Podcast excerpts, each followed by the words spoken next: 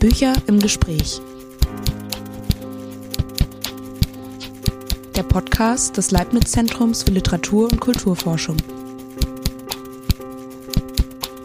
Guten Tag, hallo, mein Name ist Martin Tremel. Ich bin Religionswissenschaftler und Judaist, seit vielen Jahren am ZFL tätig, zurzeit allerdings beurlaubt in den Kaukasus, wo ich eine DAD-Professur für Kulturwissenschaft ähm, durchführe. Ich freue mich aber, dass ich jetzt hier in Berlin bin und mit meiner lieben Kollegin äh, Tatjana Petzer, die Slawistin und Kulturwissenschaftlerin ist, ein Gespräch über ihr neues Buch führen kann. Du hast ja ein Buch über Unsterblichkeit äh, unlängst äh, herausgebracht bei Matthes und Seitz, der ja ein Verlag, Berliner Verlag, der immer sehr, sehr schöne Bücher macht. Tolles Lesebuch. Ich hätte drei wichtige Fragen zu deinem Band. Die erste, aus welchem Zeitraum entstammen diese Texte? Also der Band setzt ein mit einem kurzen Text äh, um 1900 und er endet äh, praktisch 2019 mit einem aktuellen Text. Und meine zweite Frage, aus welchem, welche Länder, nicht nur welche Region, welche Länder kommen zum Zug in dem Band? Der Band heißt ja slawische Variation, das heißt, er ist aus ähm, slawischen Ländern, wie sie heute existieren, also aus den Nachfolgestaaten der Sowjetunion, Russland, Belarus und Ukraine sind Texte, dann natürlich aus Polen und Tschechien und aus den Nachfolgestaaten äh, Jugoslawiens, also aus Kroatien, aus äh, Serbien, und aus Bulgarien. Ja, Mazedonien habe ich leider keinen äh, Text gefunden, die sich konkret auf die äh, physische Unsterblichkeit beziehen. Das war das Auswahlkriterium, dass hier nicht Konzepte von ähm, metaphysischer Unsterblichkeit thematisiert werden, sondern gerade wissenschaftlich, technisch ähm, fundierte Möglichkeiten, den Tod zu überlisten. Ein weiteres Auswahlkriterium war es, Autoren zu versammeln, die äh, entweder noch nicht in Übersetzung äh, vorliegen oder ähm, die schlecht zugänglich sind. Ich habe eine Ausnahme gemacht, also ein äh, Klassiker des Diskurs um die kybernetische Unsterblichkeit, äh, dem Pol polnischen Science-Fiction-Schriftsteller äh, Stanisław Lem, der konnte hier nicht fehlen. Der war wichtig für die Argumentation und auch für die Entwicklung äh, innerhalb äh, der Vorstellung von physischer Unsterblichkeit. Du, du stellst viele Texte in Auswahl vor. Welche Art von Texten hast du ausgewählt für den Band? Die Texte sind ganz unterschiedlicher Natur. Also wir haben literarische, auch ein Poem ist dabei, ähm, philosophische Texte und publizistische, nicht rein wissenschaftlich akademische, aber durchaus auch Akademiker, die publizistisch ein bisschen spekulieren. Und die Texte sind äh, unterschiedlich lang, von einer Seite bis äh, 20 Seiten. Das ist, glaube ich, so das längste.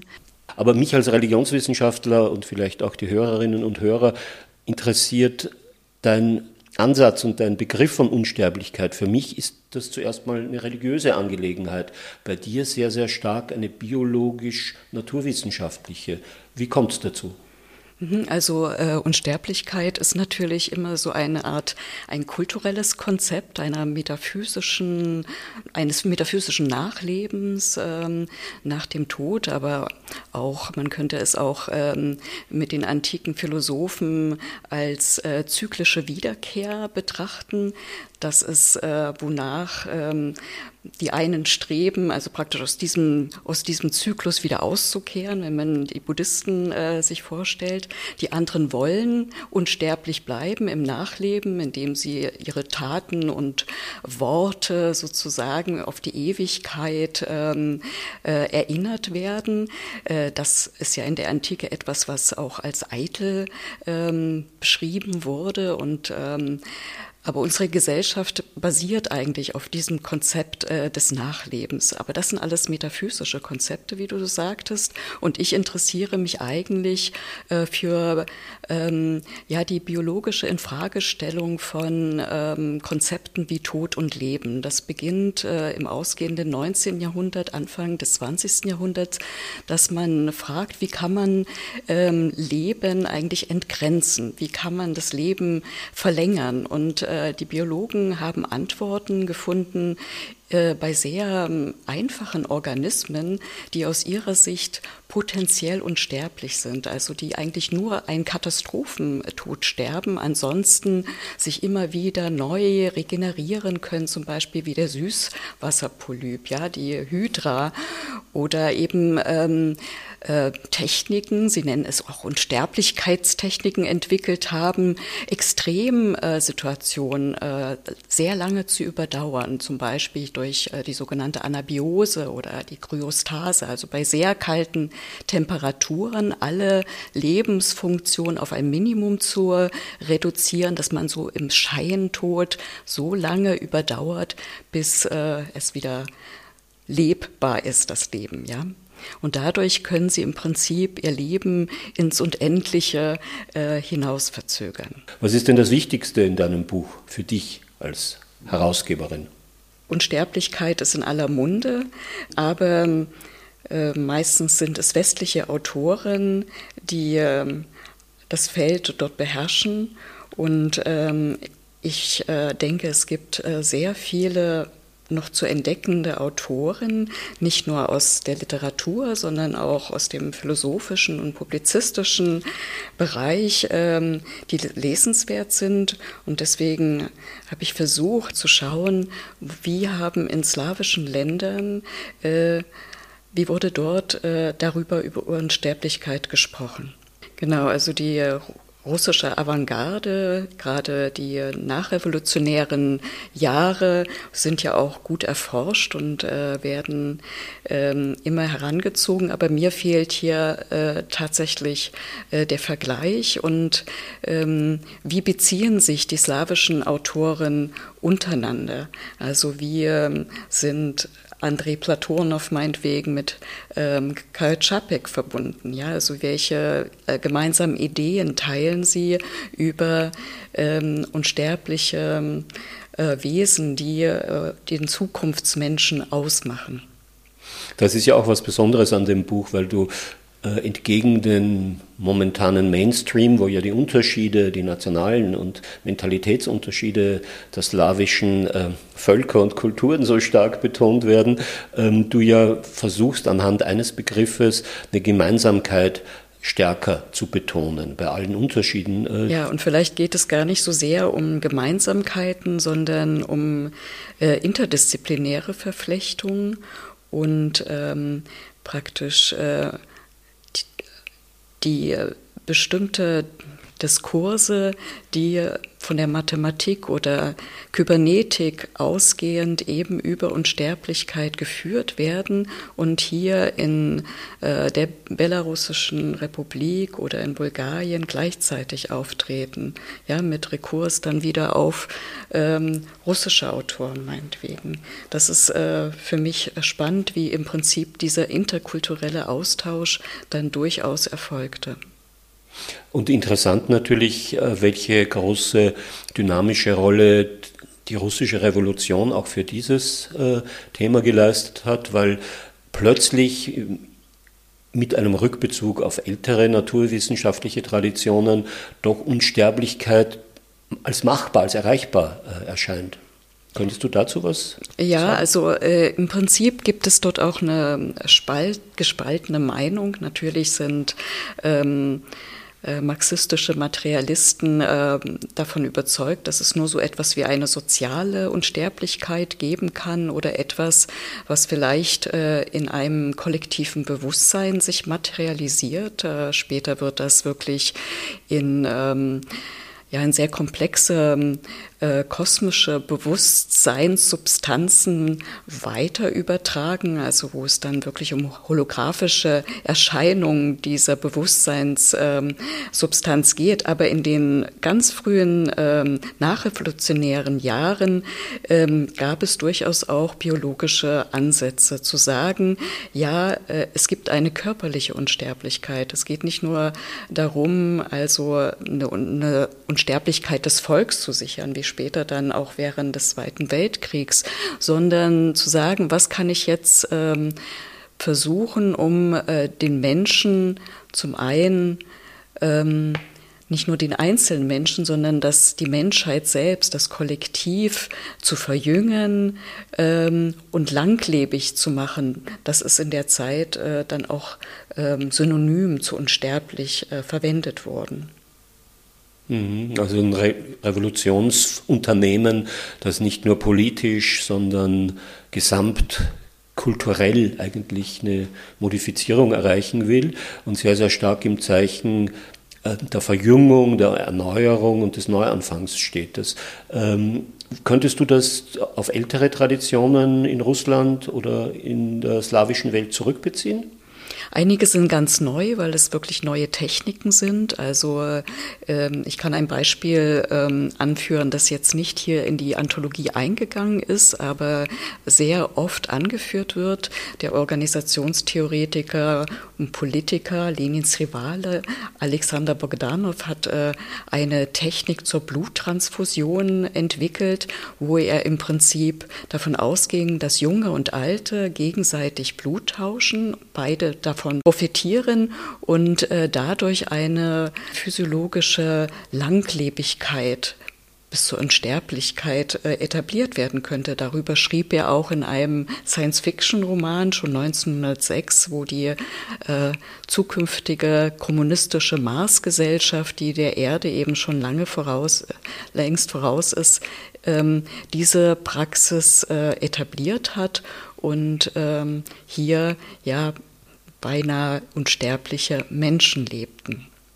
Das ist ja das Interessante, dass manche dieser Texte ja nicht nur Science Fiction im herkömmlichen Sinne sind, sondern Anleitungen zur, wie soll ich sagen, zur technologischen Verfeinerung und Erneuerung des Menschen. Äh, wie erklärst du dir diese für uns erstmal paradoxe Situation? Also man versuchte im Prinzip die technische Modernisierung, äh, mit der äh, das junge Sowjetrussland äh, in den Kommunismus starten wollte, auf ähm, die frühere äh, Religiosität aufzupropfen. Also der Spruch Lenins war ja, Sowjetmacht plus Elektrizität ist gleich Kommunismus. Also es ging um die Elektrifizierung des Landes und Energie und Elektrizität wurden sozusagen zu Schlagwörtern. Und ähm, der sowjetische, ähm, russisch-sowjetische Autor Andrei Platonow hat dazu in einer sehr frühen Erzählung ja, ein sehr interessantes Setting entwickelt. Äh, da lebten, da lebte ein Wissenschaftler, der hat die Anthropotechnik entwickelt, mit Elektrizität sozusagen den unsterblichen Menschen zu schaffen. Die Elektrizität würde auch alle Schädlinge, alle Krankheitserreger beseitigen und wenn man in einer Elektrosphäre halt lebte, würden sie automatisch unsterblich werden. Und äh, Platonow vereint jetzt hier diesen, dieses Konzept der Elektriz äh, Elektrifizierung. Er ist selbst auch Elektrotechniker, also bevor er ähm, Schriftsteller als Schriftsteller tätig war. Also er hat das äh, Wissen ähm, vereint hier eine Theorie, die aus der Immunologie kommt. Es gibt ja den russischen äh, Nobelpreisträger Ilya Metschnikow, der auf diesem Gebiet tätig war und eben sagte, ja, bestimmte Darmbakterien und andere Bakterien, die Krankheitserreger, die sind es, die eigentlich den Menschen davon abhalten, sehr langlebig zu werden. Und äh, als drittes ähm, vereint er damit äh, so ein bisschen die Arbeitsethik. Ähm, äh, der Moderne, die dann auch ähm, vom Kommunismus aufgegriffen würde. Also das, was kommen daraus, was für Menschen kommen, was für Unsterbliche sind das? Das sind nämlich unermüdliche Arbeiter. Und ähm, dazu würde ich auch gerne äh, mal eine Stelle vortragen. Sie betraten den Raum, in dem die Unsterblichen aßen. Es saßen dort fünf Leute, drei Kerle und zwei Weiber, sie löffelten schwarze Kascha mit Kuhbutter. Gekleidet in blaue Kitteln saßen sie da und schmatzten. Uh, entfuhr es Iwan. Ein Dummkopf bist du, antwortete der beständige Mensch, so nennt sich der Wissenschaftler. Es kommt nicht auf das Aussehen an. Sie sind unsterblich und gesund und geduldig wie Kamele. Die Nahrung, mit der sie sich jetzt sättigen, und die Luft, die sie atmen, enthalten keine einzige krankheitserregende Mikrobe. Alles wird durch elektromagnetische Pole von unterschiedlicher Wellenhäufigkeit in der Zeit und unterschiedlicher Wellenlänge im Raum unschädlich gemacht. Verstanden? Nachdem sie gegessen hatten, standen die Unsterblichen auf brummten und lärmten ein wenig und begaben sich in den großen Raum nebenan, mit lesener Decke, gummierten, geräuschfreien Fußboden und niedrigen kupfernen roten Wänden. Dies war die Mechanikwerkstatt des Wissenschaftlers, wo die Unsterblichen mit der Reparatur und Montage von dessen Maschinen beschäftigt waren. Die ganze Werkstatt war voll mit großen Werkbänden und fremden Werkzeugen, die genau schmal und haarfein waren. Wie Tiere aufs Fressen stürzten sich die Unsterblichen auf die Arbeit. Die Werkzeugmaschinen fingen an zu heulen und zu toben. Antriebsscheiben und Schwungräder waren im Begriff, vor lauter Geschwindigkeit abzuheben. Eine kleine Maschine aber kreischte, spie Feuer, tanzte auf dem Fundament, ächzte vor Anstrengung. Es fehlte nur, dass sie sprach, nagte unaufhaltsam an einem Metall mit neuer, beständiger Legierung und formte es so, wie der Mensch es brauchte. Ja, und so geht es eben weiter im Prinzip, dass im Prinzip die Mikroben alle zerstört waren, ja, durch die elektromagnetischen Wellen. Ähm, und äh, das ist eben der Meister des Todes, die Mikroben, so hatte es auch Ilya Metschnikow äh, gesagt. Und er, der Beobachter, schlussfolgerte dann, ich zitiere, das Leben in einer komplexen Elektrosphäre, die alle Arten todbringender und krankheitserregender Mikroben im menschlichen Körper vernichtet. Das also ist Unsterblichkeit. Hast du alles verstanden? Aber warum tötet denn die Elektrizität diese Läuse? Was ist das eigentlich, Elektrizität? Nun, ich weiß es nicht und das quält mich, antwortet der Wissenschaftler. Ja, das ist so ein bisschen äh, das Paradoxe an der Geschichte. Ja, der Wissenschaftler wendet eine Technik an, die Unsterblichkeit bringen soll, weiß aber eigentlich gar nicht, was es genau ist. Also es ist wie eine Art Blackbox äh, und er macht es erstmal. Und andererseits, was eben an dieser Geschichte so interessant ist, ist, dass es sehr stark an die Roboter erinnert. Also die, diesen Terminus hat ja Karel Čapek entwickelt und äh, das sind im Prinzip Maschinen, Mensch-Maschinen, Anthropoiden, die vom kapitalistischen System wie ausgebeutet werden. Und hier ist so ein bisschen ein äh, kleiner ähm, Haken sozusagen, dass es sich im Sozialismus im Prinzip der sozialistische Arbeiter im Prinzip auch wie eine Maschine bewegt. Ja. Das ist aber natürlich für uns eins auch ein bisschen unheimlich, weil man nicht ganz unterscheiden kann, ob das jetzt die Befreiung oder die endgültige Sklaverei ist. Ja? Also äh, nicht nur, weil die jetzt ständig arbeiten können und das auch äh, offensichtlich, äh, ich will nicht sagen gerne tun, weil das spielt ja gar keine Rolle, sozusagen das Emotionale oder Affektuöse dabei. Das hat ja auch so ein bisschen was Maschinelles. Aber man äh, schwankt so ein bisschen, wenn man diesen, diesen äh, Abschnitt gehört hat, ähm, in welche Richtung das Ganze geht. Nicht? Äh, das finde ich äh, eigentlich über das normale Konzept von Science Fiction hinausgehend. Ja. Science Fiction äh, sind ja sehr, sehr stark Versuche, das literarisch vorzustellen, zu imaginieren, äh, was noch nicht möglich ist. Und hier scheint mir das einerseits natürlich auch äh, der Fall zu sein. Das ist ja für uns nicht möglich. Aber es hat doch sehr was, wie soll ich sagen, pessimistisches, zumindest für mich als Hörer. Ja, jede Utopie birgt auch ein bisschen dystopisches Potenzial. Und äh, in der Tat ähm, haben gerade die frühen ähm, Erzählungen immer wieder hinterfragt, was macht denn eigentlich ein Unsterblicher, der ein todloses Leben hat, mit den vielen, vielen Wiederholungen. Ähm, tritt dann nicht so eine Art Lebenssättigung schon sehr früh an. Das ist übrigens auch ein Begriff, der von Ilya Metschnikow stammt, also der der Meinung war, dass der Mensch eigentlich ähm, ja mit 120 oder 150 Jahren äh, schon lebensgesättigt ist und mit Freude in den Tod geht. Ja, also er war lieber ähm, so der Verteidiger nicht der Un Unsterblichkeit, daran glaubte Ilya Metschnikow nicht, sondern ein langes, jungvolles, ja und Zweck erfülltes oder ja glückliches Leben äh, zu haben anstelle eines äh, todlosen Lebens, das äh, sich in der Wiederholung ähm, dann in Langweile vielleicht verliert. Ja, das ist so im Westen, in der westlichen äh, Vorstellung, vor allen Dingen im französischen Existenzialismus. Bei Sartre und Beauvoir war das ein sehr starkes Element. Da gibt es ja äh, von äh, Simone de Beauvoir, alle Menschen sind sterblich.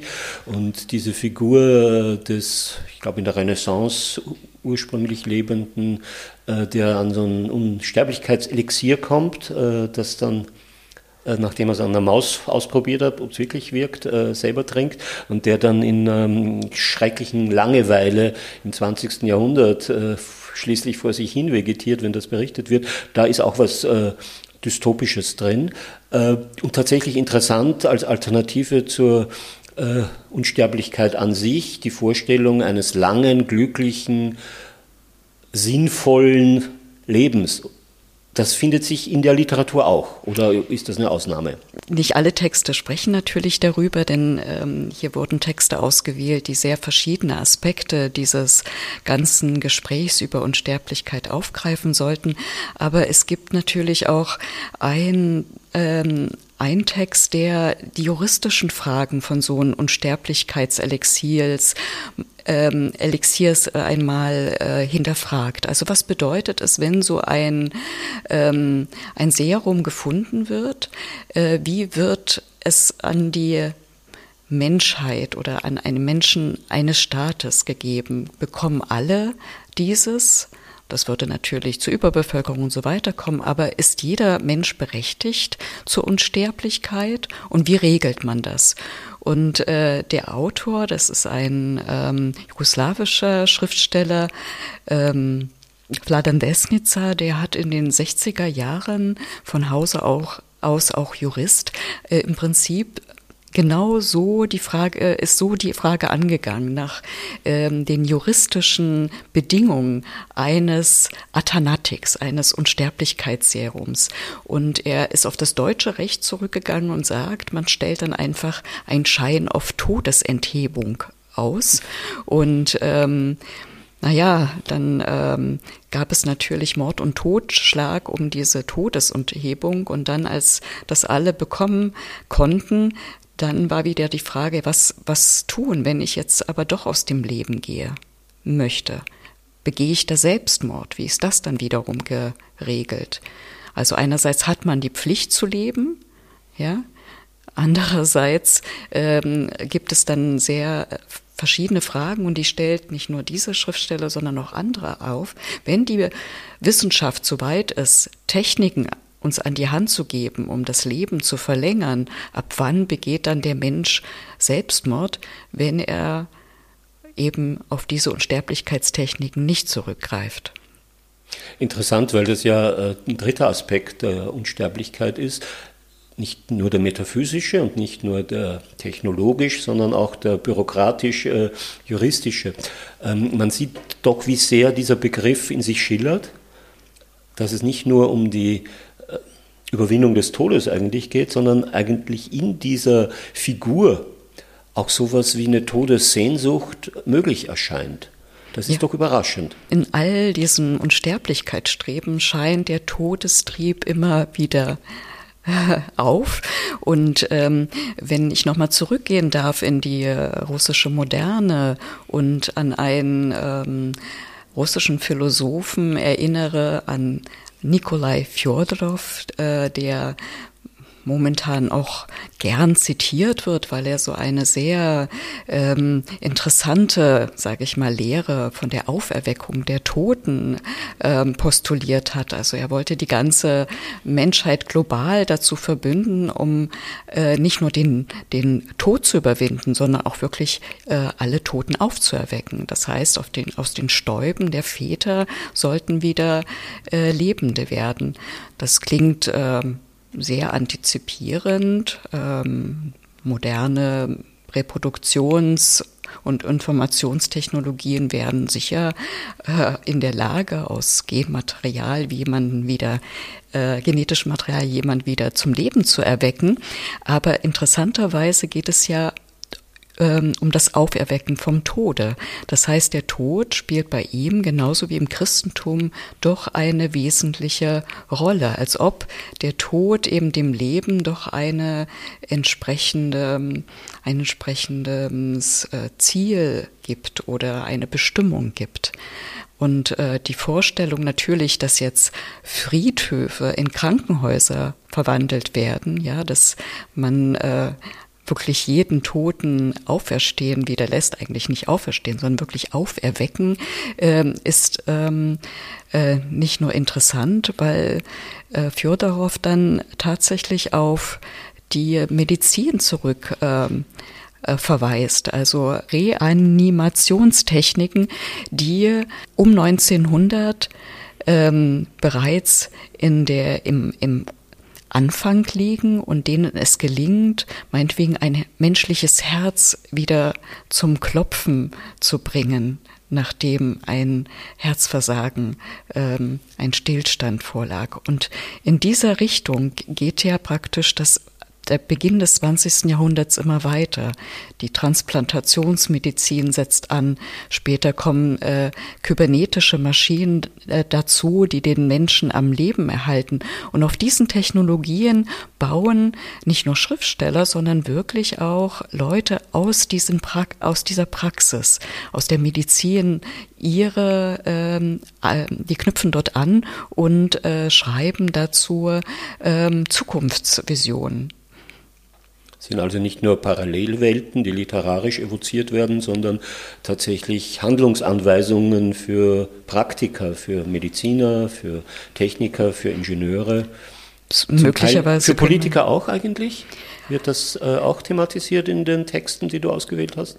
Ähm, die Politik spielt durchaus auch eine Rolle. Es sind ähm, ja auch ähm, politische Anweisung würde ich jetzt nicht sagen, aber eher dass die Wissenschaft so zu einer Triebkraft der Gesellschaft werden sollte. Das äh, ist ja auch ein sehr starker Modernisierungsdiskurs, äh, ähm, nicht nur in Russland, sondern ähm, äh, weltweit. Aber in Russland, gerade bei diesem erwähnten Philosophen Nikolai Fjodorov, der äh, stellt äh, zwar die Wissenschaftler in erster Front bei der Überwindung des Todes, aber die Theologie ist für ihn der Bildungsrahmen für die Wissenschaft wie, äh, schafft wieder, um diese Ziele zu erreichen. Also es gibt immer ein Wechselspiel und natürlich dann mit dem Kommunismus äh, wandelt sich der Diskurs auch und bestimmte Projekte, ähm, literarische Projekte haben es gar nicht so einfach, äh, publiziert zu werden, weil sich hier schon wieder die Vorstellung von Unsterblichkeit wandelt. Und dieser Bruch kommt spätestens mit dem Zweiten Weltkrieg, wo es äh, darum ging, nicht Unsterbliche zu produzieren, sondern wirklich die Todesangst zu überwinden, ruhmvoll im, im äh, Krieg zu sterben für eine soziale Unsterblichkeit, ja, dass man alles in das Überleben des Volkes gesetzt hat. Und dann sind solche Vorstellungen wie eine äh, kybernetische Unsterblichkeit, die äh, gerieten dann praktisch in den Hintergrund und fristeten in der Science-Fiction-Literatur ihr Dasein. In den 80er Jahren kamen dann wieder solche Motive aus der Moderne, also aus den 10er, 20er Jahren wieder zum Vorschein. Sie wurden wieder populär, also mit den neuen gesellschaftlichen Umbrüchen dann. Gibt also so eine Veränderung dieses, dieser Vorstellungen äh, in der Zeit, in dem Zeitabschnitt, in den 100, gut 100 Jahren, äh, aus denen du deine Texte ausgewählt hast. Vielleicht sagst du ein bisschen was, wie du das Buch überhaupt aufgebaut hast, wie die einzelnen Abschnitte strukturiert sind. Genau, also ähm, der erste, es gibt drei große Abschnitte. Also es beginnt mit der Todesantinomie. Ähm, die Texte sammelt, eher philosophische Texte, aber auch literarische, über die Frage, wie wir mit Tod und Leben eigentlich umgehen sollten, über dieses Paradox, ja, dass der Tod mit zum Leben gehört und äh, ob man den äh, Tod überwinden sollte. Und dann kommt der größte Abschnitt, das sind die Unsterblichkeitstechniken, die auch ähm, nochmal untergliedert sind in vier große Bereiche, äh, und zwar die Anabiose. Hier geht es um ähm, biologische und biotechnische ähm, Technologien, die praktisch aus, den, aus der Natur abgekupfert wurden und die man versucht auf den Menschen zu übertragen. Ähm, wie zum Beispiel gerade so eine Kältetechniken von ähm, Tieren, äh, die im Kälteschlaf überwinterten. Und schon um 1900 gab es die Idee, äh, diese Technik sozusagen in die Raumfahrt zu implementieren, also dass der Mensch im Kälteschlaf lange Zeiträume überdauern kann. Dann gibt es sehr viele äh, Texte über diese äh, Kryostase, dass man später dann, wenn die Wissenschaft reif ist, wieder auferweckt werden könne. Und man denkt ja immer, ja, die ersten Kryoniker, das waren die Amerikaner. Äh, das heißt einfrieren. Das heißt einfrieren, genau. Äh, Schockfrieren mit Stickstoff. Aber die äh, Grundlagen, die wurden eben schon ganz früh in den äh, um 1900 bis in die 20er, 30er Jahre. Ähm, es gab auch eine Überlegung, Lenien äh, einzufrieren, aber dann wurde das Grab Tutanchamus entdeckt und man hatte ihn dann doch mehr in so ein Mausoleum äh, mumifiziert und auch in so einem Scheintod äh, aufgebahrt. Also diese ähm, Diskussion äh, waren äh, praktisch in den frühen 20er sehr populär, vor allem in der Sowjetunion. Dann kommt der Abschnitt zur Transformation, also äh, wie kann der Mensch unsterblich werden, also sei es jetzt von einem Unsterblichkeitsvirus. Hier gehen wir wirklich schon fast in die Nanotechnologien herein. Oder geht es um äh, mechanische Sachen wie durch die Prothetik oder Transplantationsmedizin, äh, wie kann man den Menschen general überholen, optimieren. Dann gibt es einen besonderen Abschnitt zur Energie. Hier ist die Besonderheit, dass äh, die Energetik nicht nur durch die Elektrifizierung, sondern überhaupt Energiekonzepte ein ähm, auf sehr fruchtbaren Boden gestoßen sind, weil sie aus dem religiösen Denken schon äh, sehr bekannt waren. Also im, in der Ostkirche zum Beispiel geht man davon aus, äh, dass die menschlichen Energien mit den göttlichen Energien zusammenwirken und äh, dadurch zur Theosis, zur Vergöttlichung des Menschen äh, streben. Und dieses, ähm, diese Mitwirkung, diese aktive Mitwirkung ähm, am eigenen Heil und an der eigenen Zukunft, die ist ja der Westkirche untersagt. Also da gibt es diesen Synergismus nicht. Äh, und die Ostkirche hat das übersetzt sozusagen in in, äh, nicht säkularisiert, sondern in das religiöse Bewusstsein des Menschen richtig hineintransplantiert, ja, dass man etwas tut. Und deswegen ist natürlich auch diese Rede davon, dass man mit Elektrifizierung sozusagen eine bessere Gesellschaft bauen kann oder eine neue Menschheit erschaffen, so auf fruchtbaren Boden gefallen. Und der letzte äh, Abschnitt in dieser Sektion ist äh, Information. Hier geht es wirklich darum, wie von der Kybernetik bis zur Informationstechnologie ähm, ähm, Konzepte geschaffen wurden, praktisch von einer äh, physischen Unsterblichkeit in eine entkörperlichte Unsterblichkeit zu gelangen. Und das geht in mehreren Stufen. Ja, also dass man zuerst der, das Bewusstsein ähm, transplantiert an einen anderen Körper, auf einen kybernetischen Organismus, einen Kyborg, äh, oder eben, dass es überhaupt keine äh, Physis braucht, sondern nur eine, eine materielle, ähm, ja, ein materielles Gefäß, ähm, wo Informationen gespeichert werden können. Und das kann auch der Kosmos eben sein, wo ein Bewusstseinssubstrat sich materialisiert. Genau, und der letzte große Teil oder letzte Sektion, ähm, die heißt, die ist überschrieben mit Immortologie. Das ist auch eine Besonderheit, äh, dass der Gegenwartsdiskurs dahin strebt, die ganzen Lehren von der Unsterblichkeit zu verwissenschaftlichen.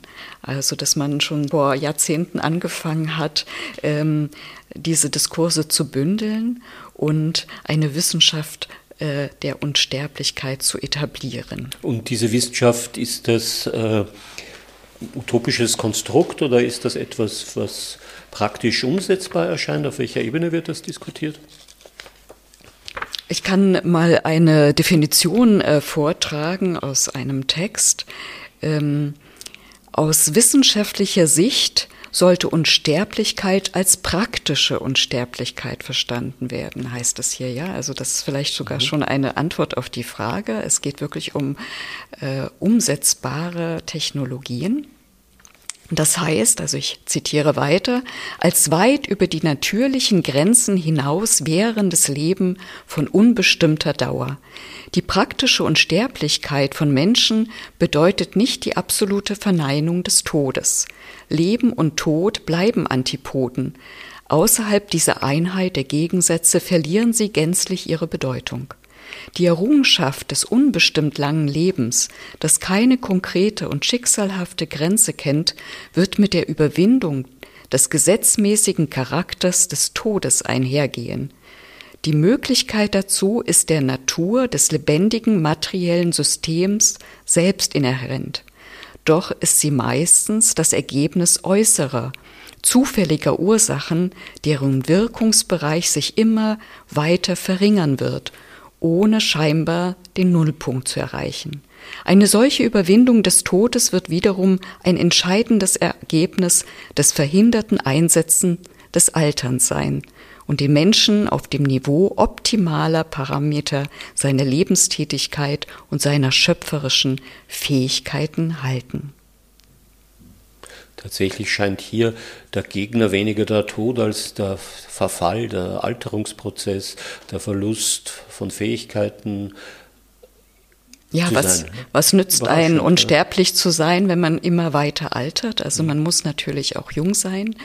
Diese Ansätze sind auch nichts Neues. Also man bündelt es nur und weiß, dass die Technologien und die wissenschaftlichen Erkenntnisse bereits an einem Punkt angelangt sind, wo es ähm, natürlich umsetzbar wäre. Nur hier hindern auch bestimmte ethische Barrieren daran. Äh, an das uns so, da? zum Beispiel an das Klonen. Ja, aber es gibt natürlich auch äh, hier Erzählungen über bestimmte Maschinen, die eine Art Update immer verwahren, wie ein, ein Datenupdate. Und äh, wenn man einen Unfall hat, kann man sich äh, dort wieder neu produzieren lassen. Ähm, man würde denken, wenn man aus dem Gen mich klont, ja, dann würde im Prinzip wieder ein Säugling entstehen. Das will man natürlich nicht. Deswegen ist es nicht nur eine Art Genbank, sondern im Prinzip auch eine Bewusstseinsdatenbank und das permanente Update dieser Datenbank ist deshalb sehr wichtig.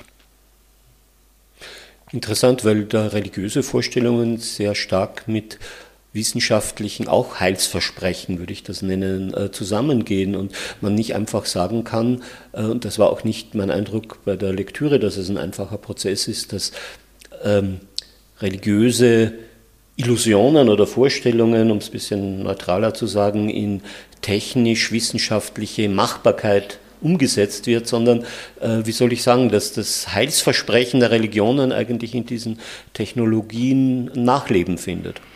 Ja, aber es ist, äh, handelt sich wirklich nicht um nur eine Technikgläubigkeit, dass man sich jetzt in die Hand der Technik lebt. Also ich glaube schon, dass es ein, immer ein, ähm, eine Diskussion äh, äh, des Ganzen ist. Also was passiert, wenn das umgesetzt wird? Ja, also das ist, äh, begleitet den gesamten ähm, Diskurs eigentlich über Unsterblichkeit an sich.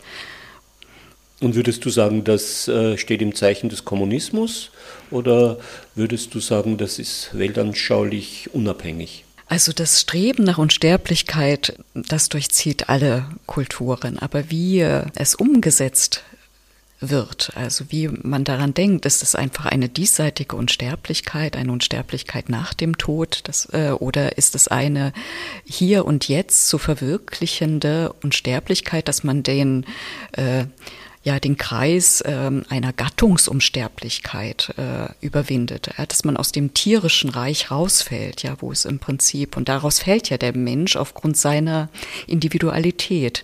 Deswegen ähm, ähm, gehörte er ja eigentlich nicht zur der Gattungsunsterblichkeit äh, des äh, Tierreiches, ja, also indem er ähm, bestimmte, ein bestimmtes Bewusstsein entwickelt und bestimmte Kreativität, äh, ist kein Mensch mit dem anderen vergleichbar. Deswegen äh, kann er nicht dort subsumiert werden. Aber mit dem bestimmten Diskursen, zum Beispiel, dass äh, man durch die Weitergabe von Genen und vielleicht auch von ähm, ja, äh, bestimmten Gedankengut ja, so eine Art kulturelles Erbe, sich ja die eigene Unsterblichkeit sozusagen in den Söhnen oder in den Kindern äh, weiterlebt, ähm, kommt man ja so ein bisschen wieder in diese Gattungsunsterblichkeit äh, zurück. Das ist ähm, gar nicht so sehr ein, ein kommunistisches Phänomen, auf keinen Fall, eher nicht. Wie gesagt, der Kommunismus in der Ausführung, wie er zum Beispiel in der Sowjetunion und im Ostblock, die äh, der Sowjetunion in diesem äh, Bezug gefolgt sind, die waren gar nicht daran interessiert, eine unsterbliche Menschheit zu kreieren, sondern im Prinzip um eine soziale ähm, äh, Unsterblichkeit. Und ähm, es ist äh, durchaus eine, ein, ein Phänomen, eine äh, Zivilisation, die äh, die Möglichkeit ergreift, durch Wissen sich selbst zu überhöhen. Und hier ist eigentlich nur der Unterschied zwischen Ost und West, oder das ist meine Beobachtung, ob es auf das Individuum greift oder auf das Kollektiv. Also schaut man auf, ähm, schaut man auf ähm, russische Denker, dann äh, würden sie ein Mensch, Menschgotttum immer verwerfen. Ja, es geht immer um eine kollektive Menschheit, um ein eine Gottmenschentum, wie es äh, der russische Religionsphilosoph äh, Wladimir Solovyov ausgedrückt hat, wo im Prinzip alle daran partizipieren, dass man entweder ein langes Leben führt oder eben eine unsterbliche Existenz führen kann. Tatsächlich, das würde ich auch äh, nach der Lektüre und nach deinen Ausführungen äh, hervorheben wollen, dass da ein wesentlicher Unterschied äh, zwischen Ost und West besteht. Bei häufiger, wie soll ich sagen, ähm, Verwandtschaft der Vorstellungen. Nicht? Du hast ja mit dem Einfrieren äh, angesprochen. Äh, es sind amerikanische Visionen, die da eine Rolle spielen. Der Ursprung ist ein äh, russisch-sowjetischer. Da gibt es äh, gemeinsame ähm, nicht nur Verwandte, sondern äh, dieselben Phänomene, aber die Zielrichtung scheint doch diejenige zu sein zwischen einem erlösten, unsterblichen Individuum auf der einen Seite und einem unsterblicher Gruppe, Kollektiv, Volk auf der anderen. Und ähm, das würdest du ja sehr stark auch äh, mit theologischen Vorstellungen verbinden. Auch wenn äh, die theologischen Verbindungen eher äh, vielleicht gar nicht mehr so präsent sind. Ja, wenn man heute auf die ähm, transhumanistische Bewegung setzt, also die äh, solche Ziele verwirklichen wollen, den Menschen unsterblich zu machen mit technologischen Mitteln, die haben natürlich auch ein ganz äh, äh, starke Gruppierung in Russland hervorgebracht und die Du fragtest vorhin nach der Politik und das ist etwas, was wirklich zur Politik gemacht werden sollte.